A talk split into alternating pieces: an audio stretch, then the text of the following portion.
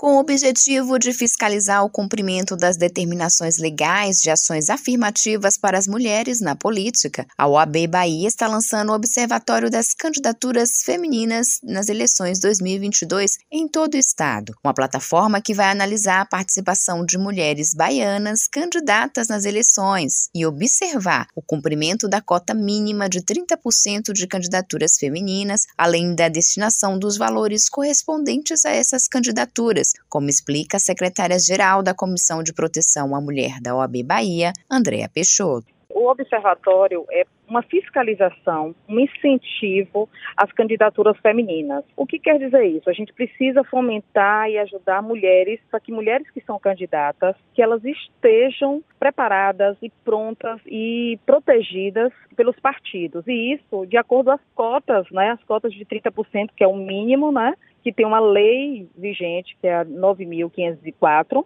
barra 97. Essa lei prevê as cotas mínimas para uh, mulheres candidatas. Inclusive, um incentivo que teve agora no ano de 2021 é uma emenda constitucional 111. Essa emenda diz o seguinte: que mulheres que são candidatas, aquelas que tiverem uma quantidade de votos, vai dobrar o, o número de votos dessas mulheres, para que elas tenham incentivos, não só mulheres, mas também negros. Então, o, o observatório vai fiscalizar se esses recursos estão sendo investidos, se também mulheres estão respeitando a legislação e a violência política, se há indícios de violência política.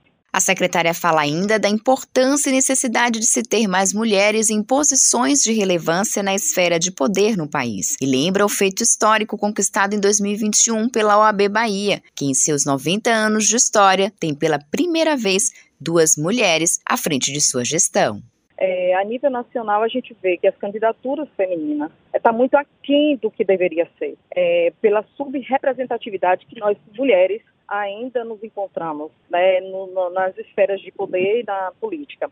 Então isso a gente precisa fomentar ainda mais. É, a Bahia precisa se colocar mais, mulheres precisam se colocar tanto na esfera é, política como na esfera de poder.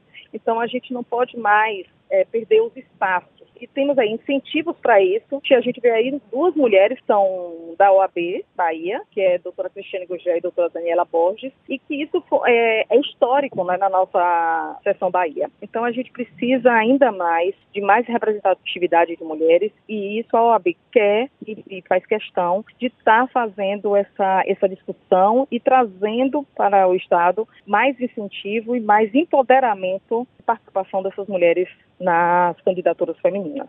Com a participação dos movimentos femininos, partidos políticos e autoridades baianas, o lançamento do observatório acontece nesta quarta-feira na sede da Ordem dos Advogados da Bahia, na Piedade, e terá transmissão ao vivo pelo canal da OAB no YouTube.